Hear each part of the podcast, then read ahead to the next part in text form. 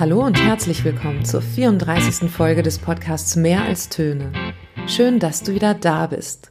Vor kurzem waren Annette Ziegenmeier und Johann Honnens unsere Gäste in einem online stattfindenden Musikpädagogik-Seminar. Die beiden werden sich gleich selbst vorstellen und ich habe sie ins Seminar eingeladen, um einigen Musikpädagogik-Studierenden die Möglichkeit zu geben, persönlich mit der Autorin und dem Autor eines Fachartikels ins Gespräch zu kommen. Die Grundlage unseres Gesprächs war der Artikel Sichere Räume in Community Music, eine konzeptionelle Spurensuche. Darin geht es unter anderem um die Frage, wie die Menschen, die im Bereich der Community Music Musikgruppen anleiten, dabei vorgehen und wie sie es schaffen, den Teilnehmenden ein Gefühl der Sicherheit zu vermitteln, damit diese sich trauen, sich vor einer Gruppe zu öffnen und sich mit ihren eigenen musikalischen Ideen einzubringen. Annette Ziegenmeier und Johann Honnens haben gemeinsam erste Überlegungen zur Frage angestellt, welche konzeptionellen Ideen und Ansätze von Community Musicians, auch von MusiklehrerInnen im Musikunterricht realisiert werden könnten. Diese Folge ist nun ein Zusammenschnitt des ersten Teils unserer Sitzung und es werden einige Überlegungen und Fragen der Studierenden zu hören sein. Doch wir beginnen mit einer Vorstellung unserer Gäste. Ja, hallo allerseits. Mein Name ist Annette Ziegenmeier. Ich freue mich sehr, dass wir heute hier eingeladen wurden, liebe Daniela. Ganz, ganz herzlichen Dank. Ich glaube, das wird eine ganz spannende Sitzung heute über dieses Thema, was uns ja seit einiger Zeit auch umtreibt, Sicherheit und auch letztendlich auch zusammengebracht hat, äh, zu sprechen. Zu meinem eigenen Hintergrund. Ich bin jetzt seit kurzer Zeit in Lübeck an der Musikhochschule, ähm, habe dort die Professur für Musikpädagogik inne und ähm, bin aber äh, seit, ja, so, so ich, wenn ich jetzt mal so in mein, mein Studium zurückgucke, ähm, doch ganz gut rumgekommen in der Welt. Ähm, habe ursprünglich in Hannover studiert, äh, Schulmusik und hatte das Hauptfach Blockflöte. Das ist vielleicht auch nochmal interessant zum Hintergrund zu wissen. Und mich hat es dann tatsächlich ähm, im, im Zuge meiner Studien nach Paris verschlagen, wo ich so ein Stipendium hatte und bin dann irgendwann, weil mir auch das Geld irgendwann ausging in Paris, weil es sehr, sehr teuer war vor Ort, da durchzuhalten, bin ich dann ähm, nach Deutschland zurückgekehrt.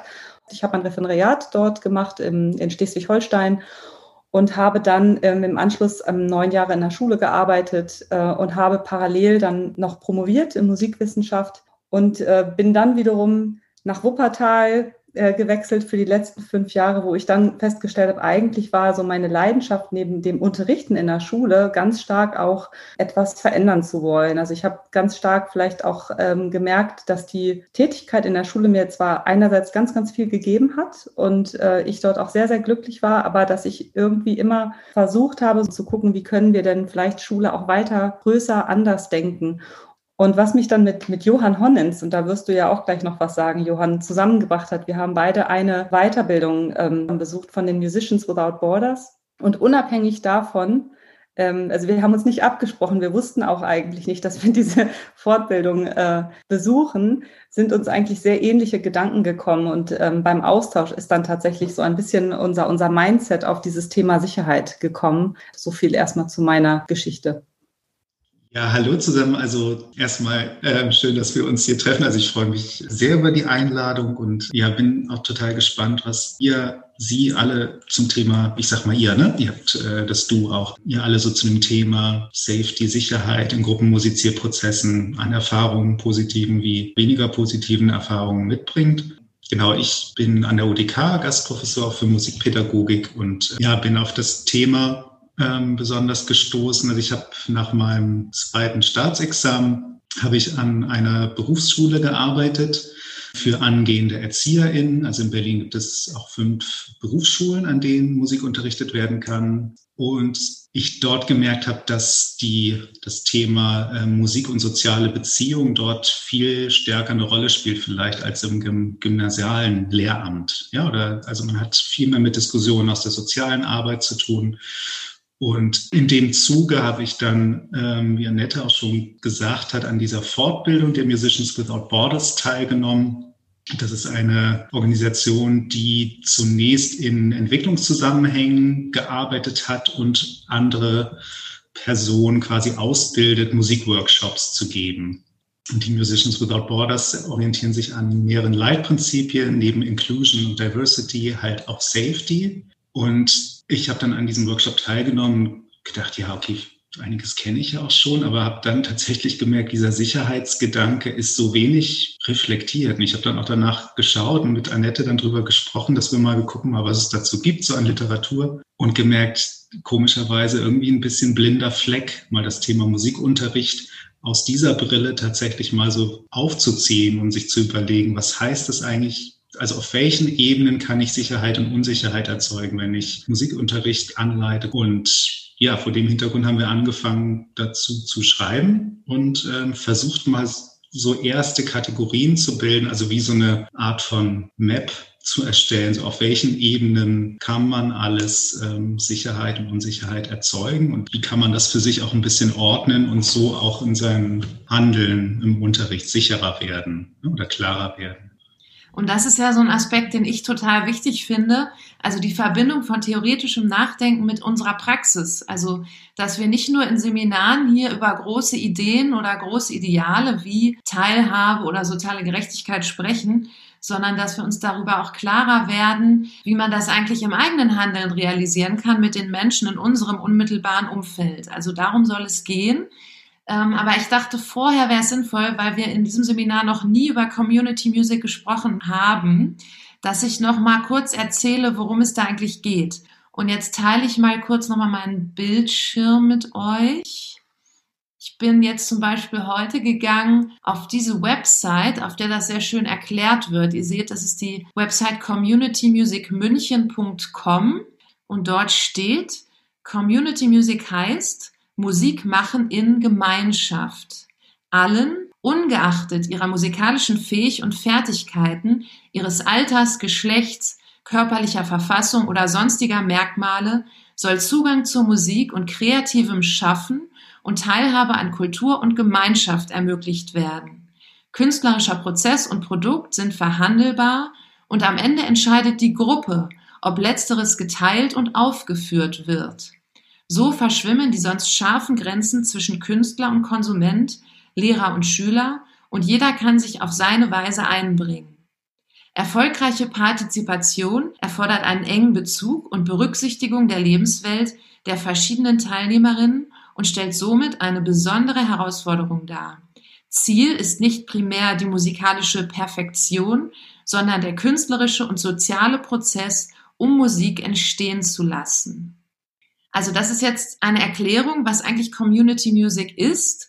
Und ähm, es gibt eben auch jetzt seit einiger Zeit in Deutschland Musikpädagoginnen und Pädagogen, die sagen, diese Ideen der Community Music sind total wertvoll, auch äh, für das musikpädagogische Handeln in Schulen. No,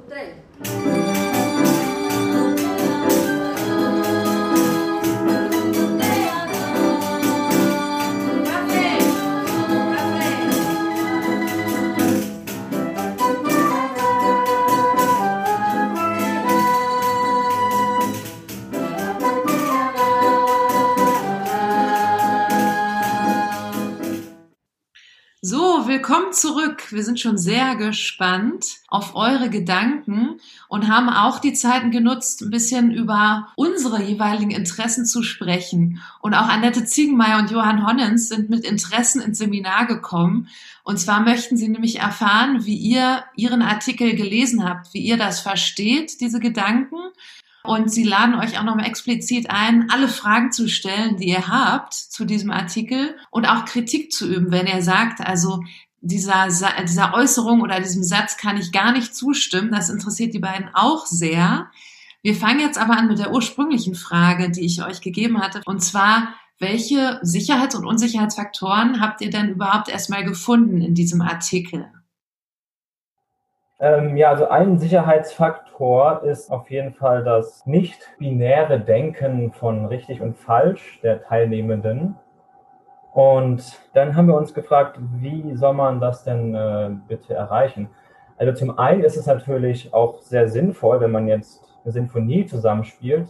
Aber wenn wir jetzt über Improvisieren reden, wie schafft man denn da diese Grundhaltung, vor allem jetzt in der Klasse, wo halt dann auch mal Kinder einfach sind, die vielleicht sich nicht mögen und ärgern und einfach Kinder sind.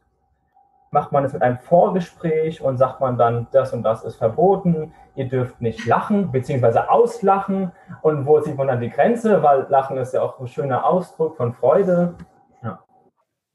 Genau, das ist also eine total spannende Frage, wo man da natürlich äh, sehr in einem Spannungsfeld drin ist. Und natürlich braucht es auf eine Art Kriterien, also sowohl auch Qualitätskriterien, die verhandelt werden, die auch eine Rolle spielen, ästhetische Kriterien, an denen man sich vielleicht orientiert und Regeln, die man vereinbart. Ich glaube, das ist vielleicht auch nochmal so ein wichtiger Community Music Gedanken, also diesen Prozess, Regeln zu vereinbaren, die in der Gruppe wichtig sind, äh, zu verhandeln auch in der Gruppe. Und da ist auch wieder ein neues Spannungsfeld. Ja, ich leite natürlich eine Gruppe an und gebe gebe ja auch äh, Regeln in den Raum. Aber dass ich die auch zur Verhandlung stelle, sozusagen, ähm, ich übernehme Verantwortung und stelle vielleicht auch Regeln auf, aber stelle die auch zur Diskussion und verhandle die mit der Gruppe und bespreche mit der Gruppe, ah, sollen neue Regeln dazukommen, soll man welche verändern, wie auch immer. Dass man sozusagen ein Kriteriensystem hat, an dem man auch dann sagen kann, oh, das ist hier nicht gelungen oder es passt einfach nicht zu der Gruppe oder es ist unangenehm, wie auch immer. Und vielleicht zu dieser Ich würde gerne direkt eine Anschlussfrage stellen. Ja. Du hast jetzt mal erklärt, dass dieses Regeln finden wichtig ist für ein gutes Gruppenmusizieren. Das macht man ja auch oft in der Schule, wenn man Klassenleitung hat, das zu besprechen. Jetzt frage ich euch beide nochmal, wie haben denn zum Beispiel die Workshop-Leiterin das gemacht bei Musicians Without Borders? Wie haben die das denn dort geschafft? Welche Stimmung war da im Raum? Das würde mich jetzt interessieren. Soll ich mal? Ich, ich mag noch gar nicht so viel vorhernehmen, weil ich glaube, es kommen gleich noch so wahnsinnig viele Beiträge. Aber ich, vielleicht kann ich ja auf einen Punkt eingehen, einmal Haltung und einmal Regel. Also, ähm, weil du jetzt auch gerade gefragt hast, Daniela, Haltung ist, glaube ich, so ganz wichtig. Ähm, das kam vorhin auch bei Florian ja schon mal zur Sprache ist eigentlich die Frage, mit was für einer Haltung gehe ich sowohl als Anleitende oder als Teilnehmende da rein. Und da kann ich ja ganz viel schon mal, ich sag's mal so, ähm, vorwegnehmen, indem ich eine, ich sag's mal, eine, eine gute, entspannte Stimmung irgendwie verbreite.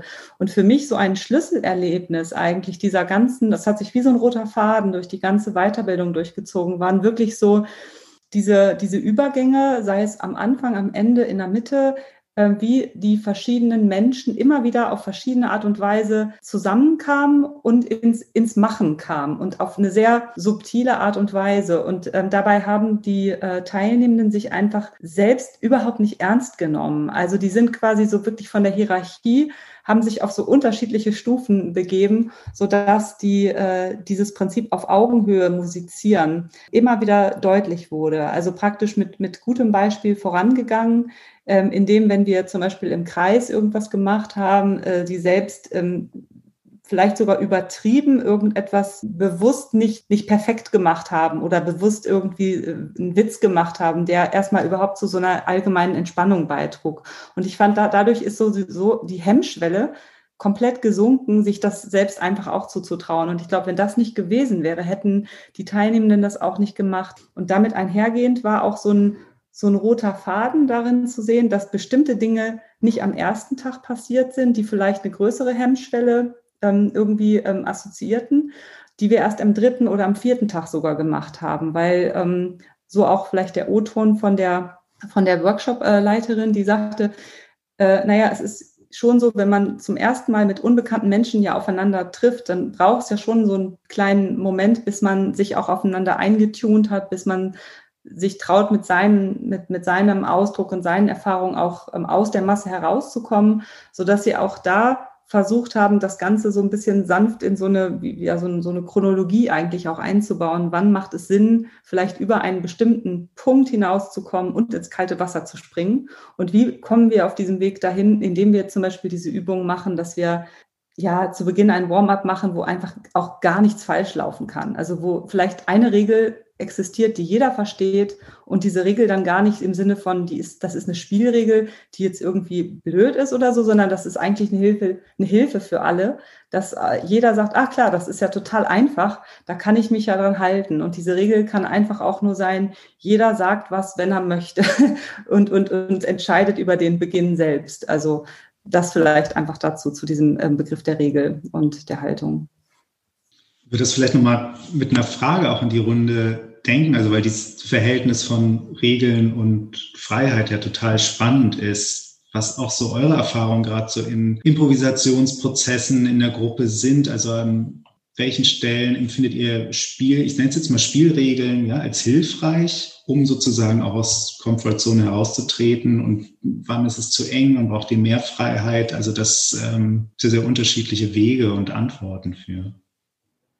Ja, wir haben uns auch mit vielen der Punkte beschäftigt, ähm, die gerade schon angesprochen wurden und sind eigentlich immer wieder auf diese Beziehungsbildung zurückgekommen, weil das eines der wichtigsten Fundamente ist, um überhaupt einen Safe Space zu errichten und da eben auf so eine Vertrauensbasis aufzubauen und in diesem Raum dann etwas zu kreieren, was vielleicht nicht mehr auf ein bestimmtes Ergebnis abzielt, sondern einfach nur auf das gemeinsame Musizieren. Also vor allem diese Gemeinsamkeit, gemeinsam etwas schaffen, auch wenn das vielleicht den einzelnen ja, Zielen oder so nicht entsprechen möge. Vielleicht sind da einige Menschen dabei, die auf einem bestimmten Instrument schon viel weiter sind als andere. Das ist aber erstmal gar nicht erstrangig, sondern einfach das gemeinsam etwas kreieren, was alle wahrnehmen, aber nicht unbedingt bewerten. Das haben wir auch sehr aus dem Text mitgenommen, dass alle eben nur gucken und wahrnehmen und nicht sofort ver- oder beurteilen.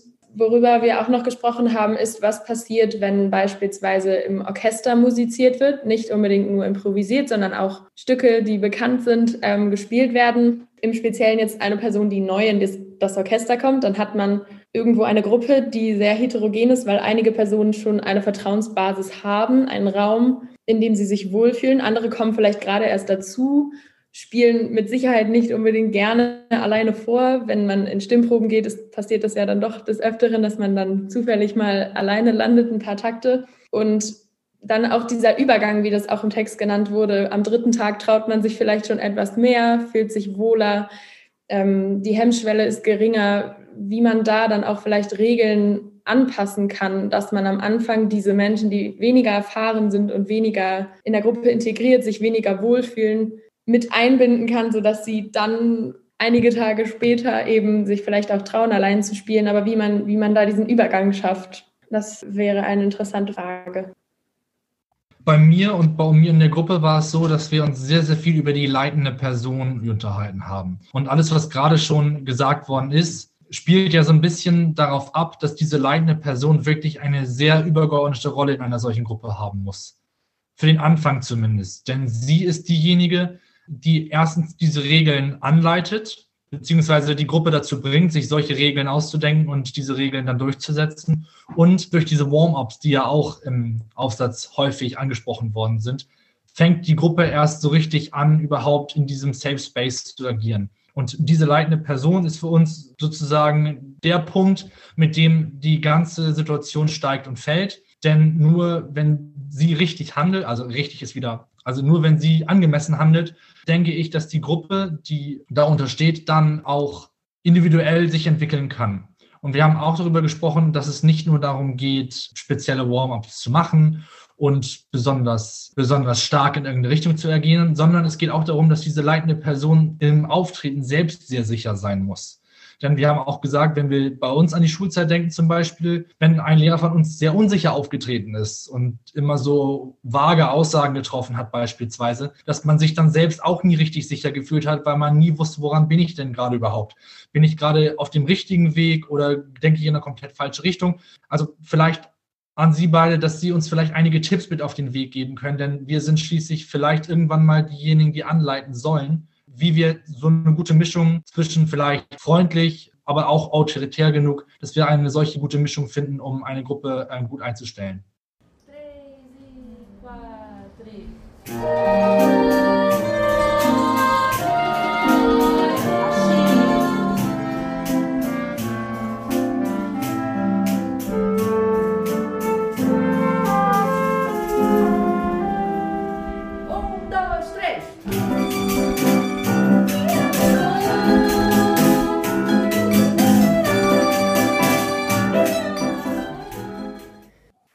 so ein bisschen Bezug darauf nehmen, was Johannes sagte, dass diese Lehrperson eben da sehr im Mittelpunkt steht. Aber auch was mir beim Lesen aufgefallen ist, was so ein Sicherheitsfaktor ist, was aber nicht erwähnt wurde, so direkt, was aber passiert ist, nämlich, dass es diese Entwicklung gab, was die Leiterin ja dann sagte, dass es erst am dritten Tag dann sich manche erst trauen. Und ich denke, das ist so ein Sicherheitsfaktor, der für uns in der Schule aber auch wichtig ist, dass gerade wenn ein Schüler sehr, sehr schüchtern ist, nicht immer diesen Druck hat, okay, ich könnte ja jetzt jederzeit drangenommen werden. Weil es ist ja nicht passiert. Jeder konnte, auch wenn es zwei Tage gebraucht hat oder vielleicht sogar länger, theoretisch hätte man die ganze Zeit in diesem Kreis sitzen können, während dieser ganzen, ich weiß nicht, Woche zum Beispiel und nichts tun müssen. Es wäre nichts Schlimmes passiert. Und ich glaube aber, wenn man ein sehr schüchterner Schüler ist und dann in so einer Unterrichtssituation sitzt und die ganze Zeit weiß, okay, ich könnte jetzt als nächstes drankommen, ist es so wie so ein bisschen mit der Pistole auf eingerichtet und man hat gar keinen anderen Gedanken mehr. Man hat auch nur noch dieses, hoffentlich komme ich nicht dran. Hoffentlich komme ich jetzt nicht dran. Und dann ist man erleichtert für einen Moment und dann geht man aber sofort wieder dahin zurück und man hat gar nicht die Möglichkeit, so wirklich den anderen zuzuhören oder sich Gedanken zu machen, weil man ständig in dieser Drucksituation ist. Und es wurde in dem Text nicht explizit erwähnt, dass das, dass das so ein Faktor ist, aber ich finde, es ist gerade für sehr schüchterne Schüler immer, immer wichtig zu wissen, dass man eben nicht die Pistole auf einen gerichtet hat. Sehr schön ausgedrückt, Emily, mit der Pistole. Da habe ich mir nämlich auch aufgeschrieben, als ich euren Artikel las, ein wichtiger Aspekt ist doch dieses, du wirst von mir zu nichts gezwungen. Dieser Gedanke, dass ich den ausleben kann und auch aussprechen kann. Wir in unserer Gruppe haben ähm, einen neuen Begriff ins Spiel gebracht, nämlich den Begriff des Raumwechseln. Nämlich, dass man aus dem Raum, aus dem man kommt, sei es ein riesengroßes symphonisches Orchester, sei es eine kleine Jazz-Kombo, irgendwie sowas, dass man diesen Raum verlässt und ohne irgendeinen Vorbehalt in diesen neuen Raum, in diesen neuen Safe Space eintritt. Und ich finde, das ist, das gehört wieder zur leitenden Person ein bisschen, aber gehört zu allen anderen Aspekten, die bis jetzt genannt worden sind, auch. Nämlich, wie man einen solchen Übergang möglichst gut einmal als leitende Person und auch einmal als, Gruppe, als Gruppenmitglied, wie man einen solchen Übergang überhaupt gut hinbekommen kann. Denn ich kann mich dann erinnern, dass man immer irgendwie im Hinterkopf hat, hm, da haben wir es doch so und so gemacht. Wieso machen wir es mir nicht hier auch? Also diesen Schnitt zwischen ein anderer Raum und jetzt der neue Raum, neue Konstellation, wie man das hinbekommt, einmal als leitende Person und einmal als Teil der Gruppe. Bei uns auch in eine ähnliche Richtung. Und zwar haben wir uns überlegt, dass Sicherheit auch dadurch geschaffen werden kann, dass man verschiedene The Themen anspricht, vielleicht Genres oder so auch wie Johannes angesprochen hat, verschiedene Räume, sodass immer unterschiedliche Personen vielleicht eher Expertinnen sind und andere vielleicht weniger erfahren auf einem bestimmten Gebiet sind, sodass man nicht so eingefahren ist in seiner Position als, oh, da bin ich eigentlich ganz am Anfang meiner Erfahrung bisher und andere sind schon sehr viel weiter, dass man sich da immer diese Hierarchie, die auch schon angesprochen wird, wurde, ähm, vorstellt, sondern dass man da auch zwischen wechseln kann, sodass dass die Position innerhalb der Gruppe, die eigentlich nicht so spürbar sein sollte, aber man macht sich ja am Anfang doch irgendwie seine Gedanken, dass das so ein bisschen aufgebrochen wird und dass das variiert im Laufe der Sitzung oder über welchen Zeitraum auch immer sich das dann erstreckt. Ja, auch ein super Gedanke. Das nennt man übrigens dann Shared Leadership, was du gerade angesprochen hast. Da gibt's auch Konzepte zu. Das nur so zwischendurch mal reingeworfen. Wir haben einige Sachen gesammelt. Möchte noch jemand von euch etwas hinzufügen von den Studierenden? Aktuell anscheinend nicht dann dürfen Annette Ziegenmeier und Johann Honnitz jetzt überlegen, womit sie gern anfangen möchten. Ihr habt ja fleißig mitgeschrieben. Noch eine Frage? ja, es tut mir furchtbar leid, dass ich so neugierig bin.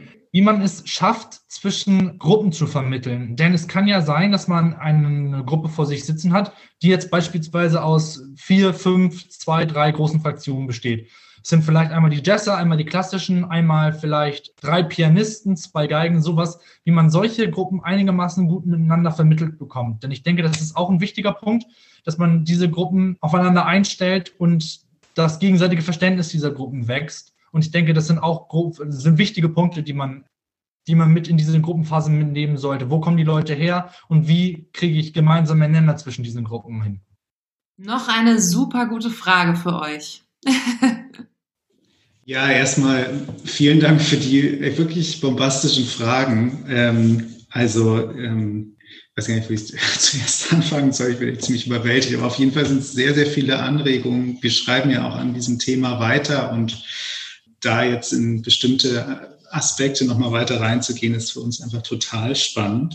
Ich würde vielleicht nochmal bei diesem Punkt ansetzen, Also an diesen Ausdruck mit der Pistole auf die Brust gesetzt. Ähm, also dieses Gefühl, ich muss mich jetzt exponieren, schlagartig von der Gruppe, am besten noch mit einer Kreativaufgabe.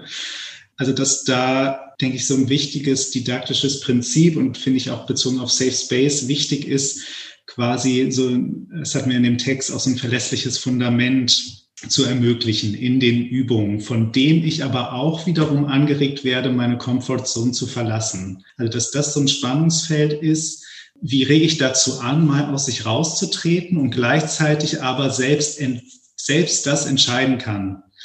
Also da hatte Annette auch diese Übung in ihrem Aufsatz äh, Turn reingebracht, die ich da irgendwie ziemlich gut finde. Also eine Improvisationsübung, in dem erstmal alle Personen mit dem Rücken zum Publikum auf der Bühne stehen. Also man hat eine Bühnensituation, die erstmal herausfordernd ist ja, oder weckt Assoziation, oh Gott, ich muss jetzt vorsingen, aber sozusagen, man hat über diesen Turn-Aspekt immer wieder die freie Entscheidung, ich kann mich entweder zum Publikum hinwenden oder halt, ich drehe mich mit dem Rücken zum Publikum.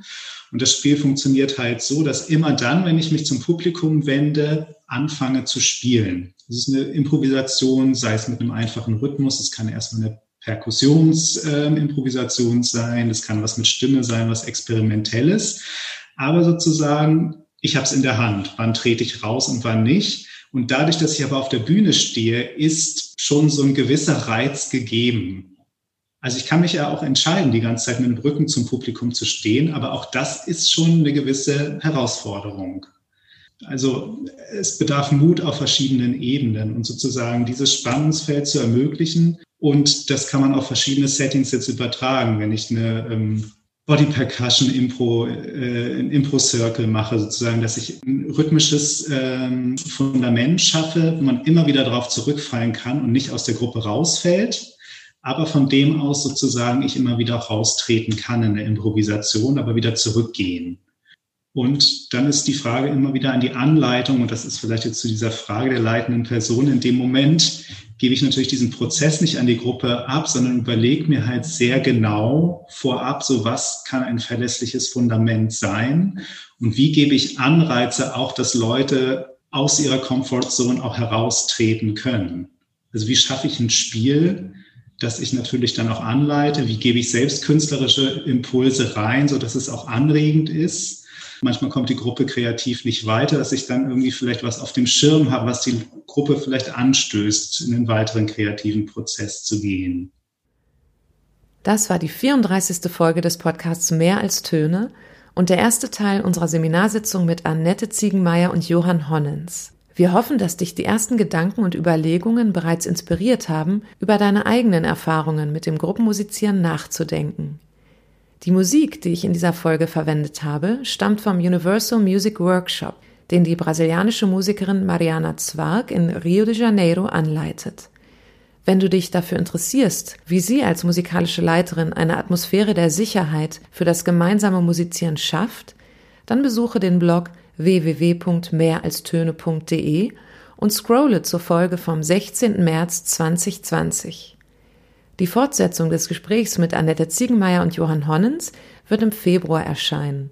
Ich freue mich, wenn du dann wieder dabei bist und wünsche dir bis dahin viel Spaß beim Musik machen, hören und unterrichten.